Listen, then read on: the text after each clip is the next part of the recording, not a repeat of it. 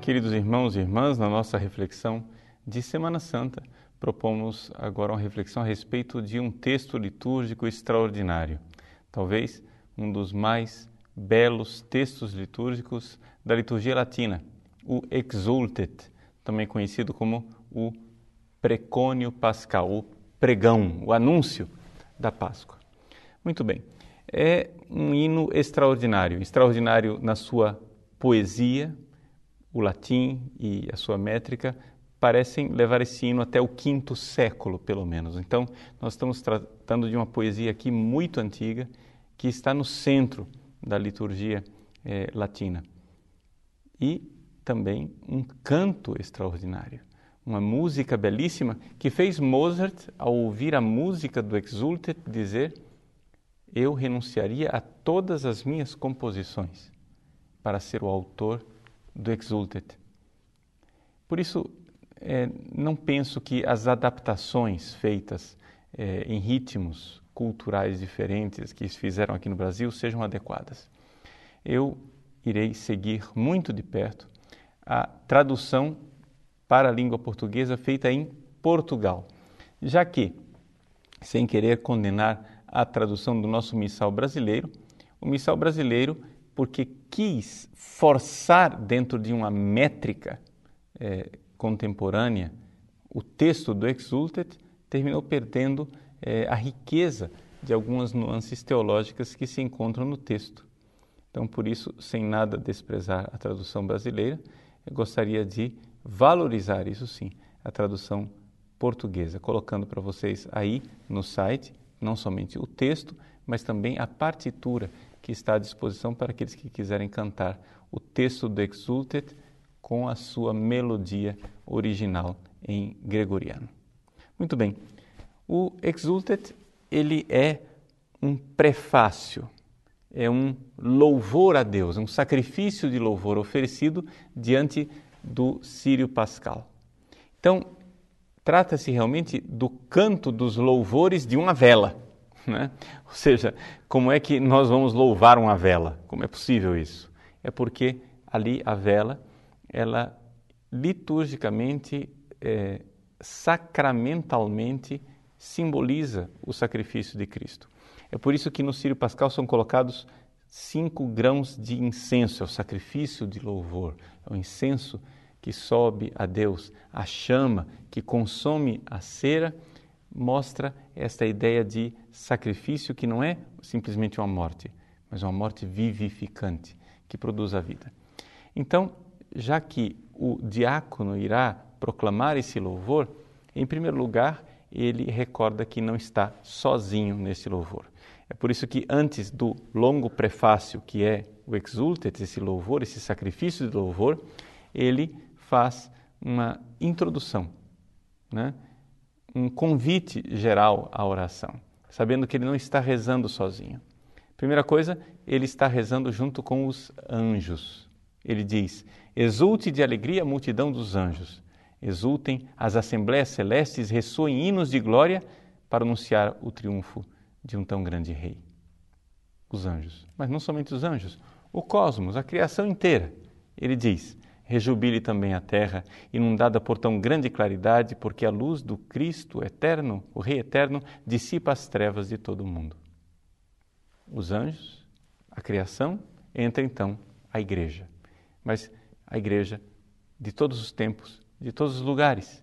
Alegre-se a igreja nossa mãe adornada com os fulgores de tão grande luz e ressoem nesse templo as aclamações do povo de Deus. É aqui que então se faz um pequeno parêntese que é facultativo para que ele dirija um pedido aos fiéis que estão ali e que vão ouvir este sacrifício de louvor, dizendo assim: Vós, irmãos caríssimos, aqui reunidos para celebrar o esplendor admirável desta luz, invocai comigo a misericórdia de Deus Onipotente, para que, tendo-se Ele dignado, sem mérito algum de minha parte, admitir-me no número dos seus ministros, infunda em mim a claridade da luz, para que possa celebrar dignamente os louvores deste Sírio a gente recorda aqui aquele pedido do leitor do Apocalipse, né, que pede que rezem para que ele possa então ler aquela mensagem.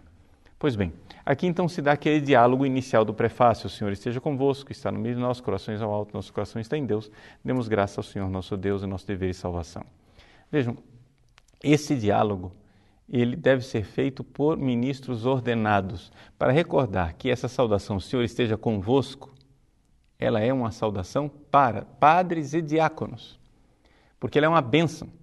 E somente o padre e o diácono é que tem a ordem sagrada para abençoar os ministros. O Senhor esteja convosco. É um abençoar. Então, inicia aqui o canto do prefácio. Podemos é, resumir toda a ideia desse grande prefácio que é o Exultet em duas partes. Primeiro, a recordação da Páscoa do Antigo Testamento, na qual a coluna de fogo que é, guiava o povo no êxodo do Egito, aqui recorda o Sírio Pascal. E depois a verdadeira Páscoa, a Páscoa de Cristo, a Páscoa em que nós fomos redimidos. Então, é, trata-se de um seguir bem de perto aquela ideia é, do zikaron, a recordação, a anamnese, é? a recordação das glórias de Deus, as belezas de Deus. A nossa ação de graças, nosso louvor está baseado em recordar o passado. Então, aqui, nós poderíamos dizer que é, o Exultet não é simplesmente um anúncio da Páscoa.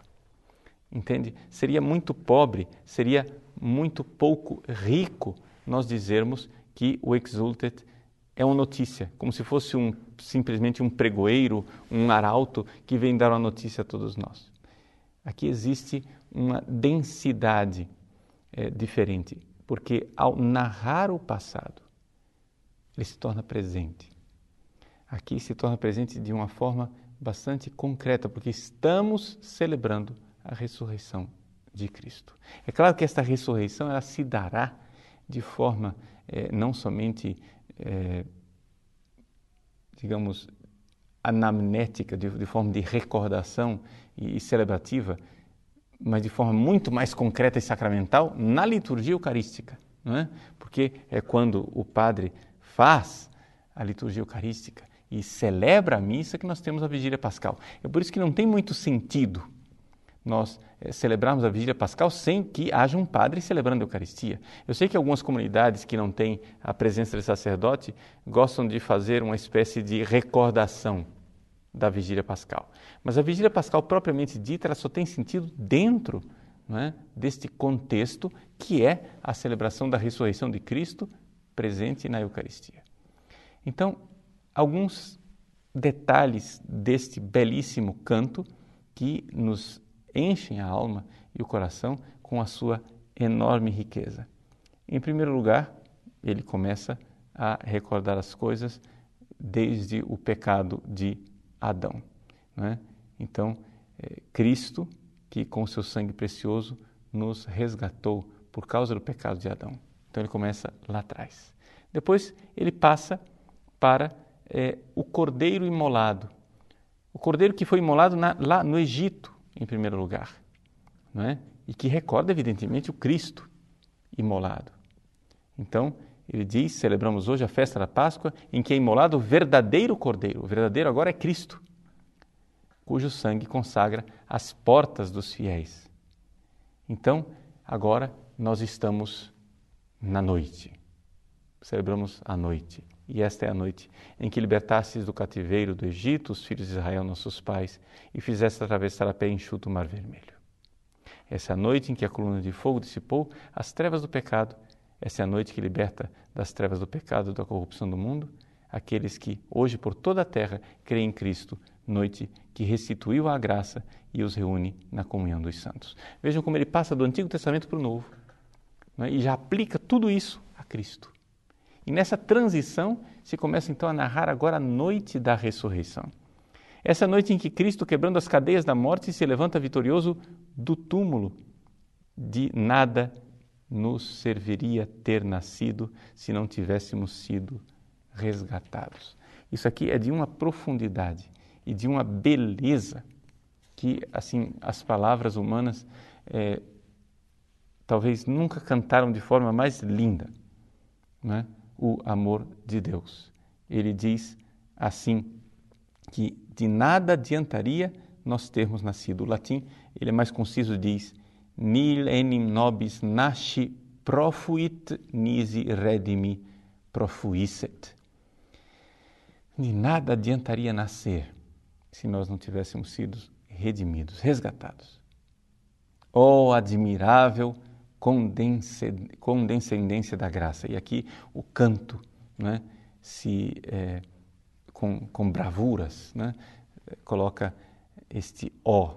Ó oh, mira circa nos tue pietatis de.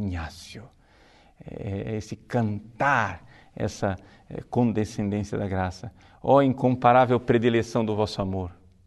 Por quê? Vejam agora.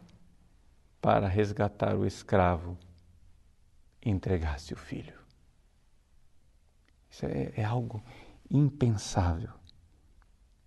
Para resgatar o escravo, Deus entrega o filho.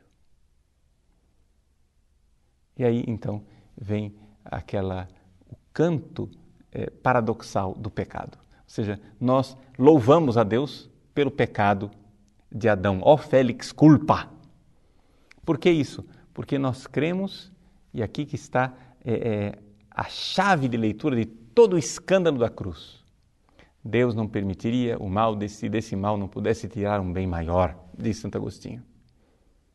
Então, é a nossa fé, nós cremos nisso. Então, se você vive a cruz, se você está é, sendo esmagado por uma cruz, saiba disso. Deus não permitiria o mal se desse mal não pudesse tirar um bem maior. Ó oh, Félix culpa. O texto de português de Portugal diz: ó oh, ditosa culpa que nos mereceu tão grande redentor. Então, aqui é, claramente vai se colocando então os, as consequências disso tudo. Quais são os frutos? Se começa a narrar os frutos dessa redenção. E qual é o fruto da redenção? Primeiro, que a escuridão é iluminada. São afugentados os crimes, lavadas as culpas, se restitui inocência aos pecadores, alegria aos tristes, derruba os poderosos, dissipa os ódios, estabelece a concórdia e a paz. Essas coisas que são quase que invisíveis. Sim, porque Cristo morre e nos dá tudo isso e, no entanto, o mundo parece não notar. Mas somente nós, nos olhos da fé, é que conseguimos ver esses frutos que já estão lá, essa alegria que brota dentro de nós. E então, vem finalmente uma oração dirigida ao Pai, num sacrifício vespertino que ergue as mãos para Deus. Pai Santo, esse sacrifício vespertino de louvor, que na solene oblação desse sírio, pelas mãos de seus ministros, vos apresenta a Santa Igreja. Aceitai Agora conhecemos o sinal glorioso dessa coluna de cera, então que o sírio é, continue ali brilhando durante toda a noite. Faz uma referência ao trabalho da abelha, que os estudiosos de literatura e poesia recordam o louvor da abelha feito por é, Virgílio, e então é, se fala da claridade do sírio, poeticamente unida à claridade das estrelas do céu mas que anuncia um luzeiro diferente, o sol, o sol nascente que vem nos visitar. Estamos na noite de Páscoa, virá o sol da manhã, o sol do domingo de Páscoa, em que poderemos cantar aleluia e a glória de Deus, porque o Cristo é o sol vencedor que vem para dissipar as nossas trevas e dar sentido à nossa vida.